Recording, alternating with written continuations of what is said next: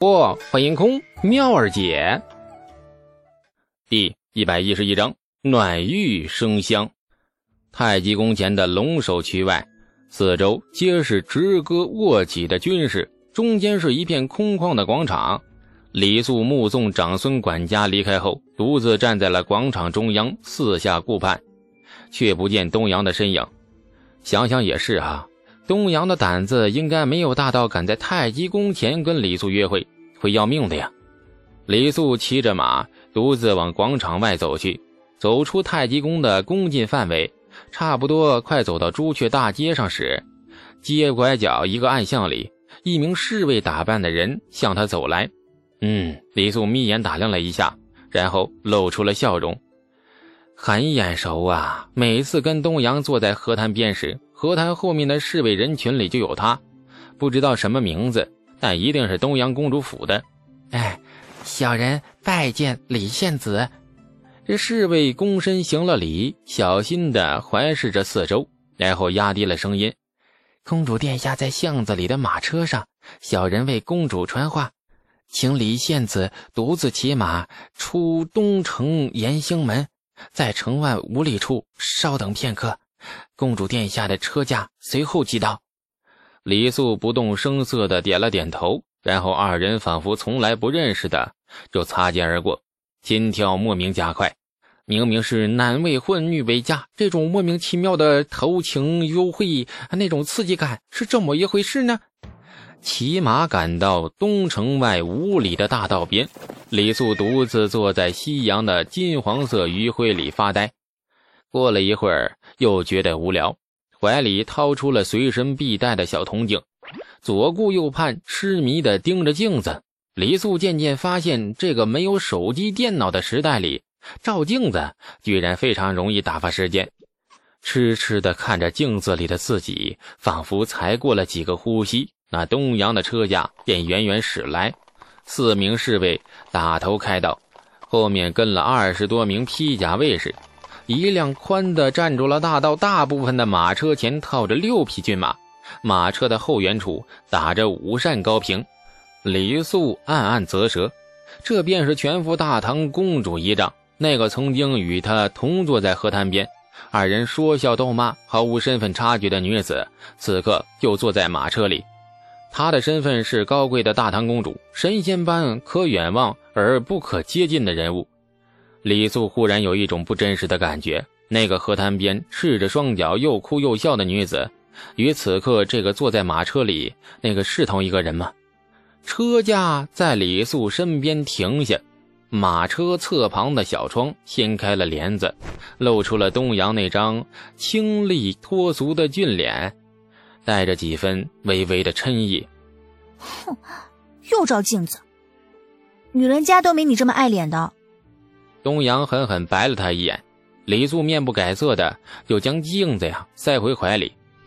那如此好看又好吃的小鲜肉，少看一眼都是损失，不多照一照，怎么知道自己如此优秀呢？东阳扑哧一下就笑了。走吧，一起回去。你……东阳被齿咬得下唇发白，犹豫许久，俏脸一红，声音愈发的细入文讷。你把马儿交给侍卫，你上我的马车来。啊啊啊！李素有点吃惊，这呆呆的看了看马车前后的侍卫，侍卫们仿佛一个字都没有听到似的，人人板着酷脸直视前方。东阳见李素踌躇的样子，不由恼羞成怒，狠狠的放下帘子，气鼓鼓的就说：“哼，不来算。”呃呃，来。李素二话不说，窜上东阳的马车。这马车里香喷喷的，不知熏了什么香。车厢很宽敞，软软小榻旁甚至还摆着一个小矮几，上面搁了一本书。见李素真的上了马车，东阳羞得不行啊！这年头，未婚男女单独相处于暗室，还是颇为惊世骇俗的。老实又单纯的东阳，怕是从来没有做过如此大胆放肆的事情。谁叫你上来的？你下去！东阳没好气的踢了李素一脚。哎，请神容易送神难啊！李素咧嘴一笑，四下顾盼打量着车厢，嘴里啧啧有声：“真漂亮啊，果然是公主仪仗。以后等咱们老了，你得教教我投胎有什么个讲究啊？哎，我努力一下啊，下辈子也投一个帝王家的好胎。”马车起行，车厢微微摇晃。对，没听错，微微啊。李素的马儿却有点吃醋了。哎呀，不时从小窗外将硕大的马脑袋伸进来。李素急忙将那大脑袋推出。哎，别别闹，有事呢。马儿很不高兴的朝他打了一个响鼻儿。嗯，哎呀，喷他一鼻涕啊！对，喷他一脸鼻涕。东阳看着他发绿的俊脸，咯咯直笑，从怀里掏出了一方洁白的丝绢，帮他擦脸。擦着擦着，这东阳握着丝绢的手就微微颤抖起来，这动作也越来越慢。刚才给他擦脸只是下意识的动作呀，他却没想到这个动作竟然如此的亲昵，俏脸顿时红的比晚霞更绚烂。触电般缩回手，东阳用力的将丝绢。攥在那手里，掩饰般扶了一下发髻，每一个动作都是微微颤抖，显示出此刻心情是多么的慌乱。李素却浑然不觉，他的心思没有那么细腻，反而是在马车里是东摸摸西按按，一副好奇的模样。咔嚓一声轻响，李素不知怎的从那马车里抽出了一个暗格，暗格不大，一尺见方，里面摆满了小零食、小糕点。什么同心生节福、生平志，还有八仙盘、小天酥，琳琅满目，那品种繁多。李素白了他一眼，哼，坏人啊，有东西还藏着掖着，非要等我自己翻出来，一点不懂待客之道。说完，自顾自地捻起了一小块的小天酥啊，就扔进嘴里，大口的咀嚼起来。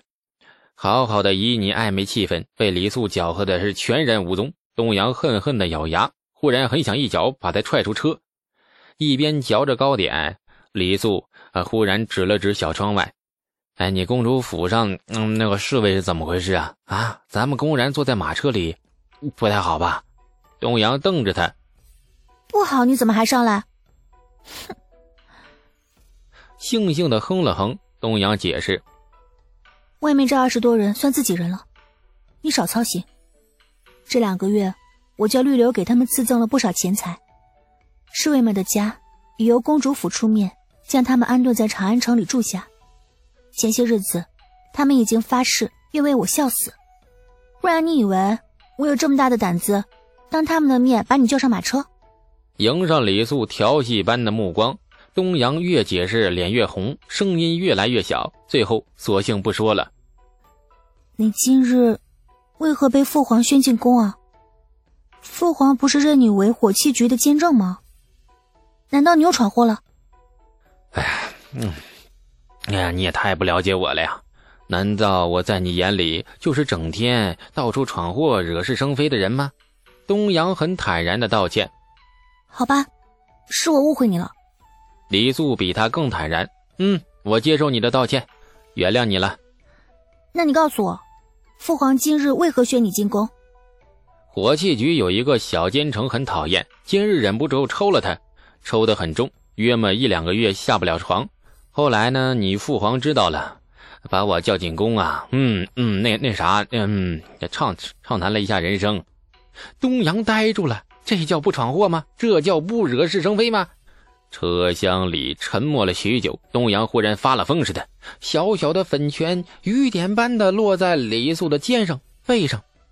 别的不知道，你又骗我，你太混账了！你好好当你的官，没事抽人家七品奸臣，大唐立国没人敢这么干的，你这还不叫闯祸？李素乐得哈哈直笑，忽然出手，将那雨点般落下的小粉拳攥在手里，入手暖玉生香。这一刻，忽然心跳莫名的加快了许多。东阳大惊，接着大羞，那急忙将手抽回，却被李素牢牢的握住不放。嗯，你松手！不，你快松手，不成体统！哎呀，不！马车载着东阳又羞又急的娇嗔声渐行渐远。太极宫的反应有时很慢，有时候又很快。吴王李克在火器局外金无畏的营帐里住了三天，甚至连营帐外一步都不敢踏出，以此证明清白。可惜李世民根本就没搭理他呀。然而昨日李肃进了一次宫后，今日清早，太极宫便来了旨意，宣吴王李克进宫。日落时分，李肃骑着马离开火器局回家。金无畏探哨范围外的大道上。却发现吴王李克一袭白衫，骑在马上，含笑注视着他。李素只看着他的笑容，就知道这家伙渡过难关了。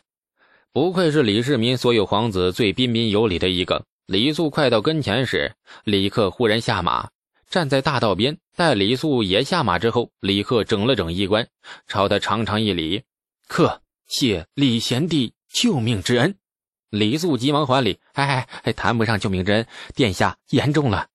不，确实是救命之恩。”李克重重地说。这说完，李克眼中还闪过一抹后怕和庆幸。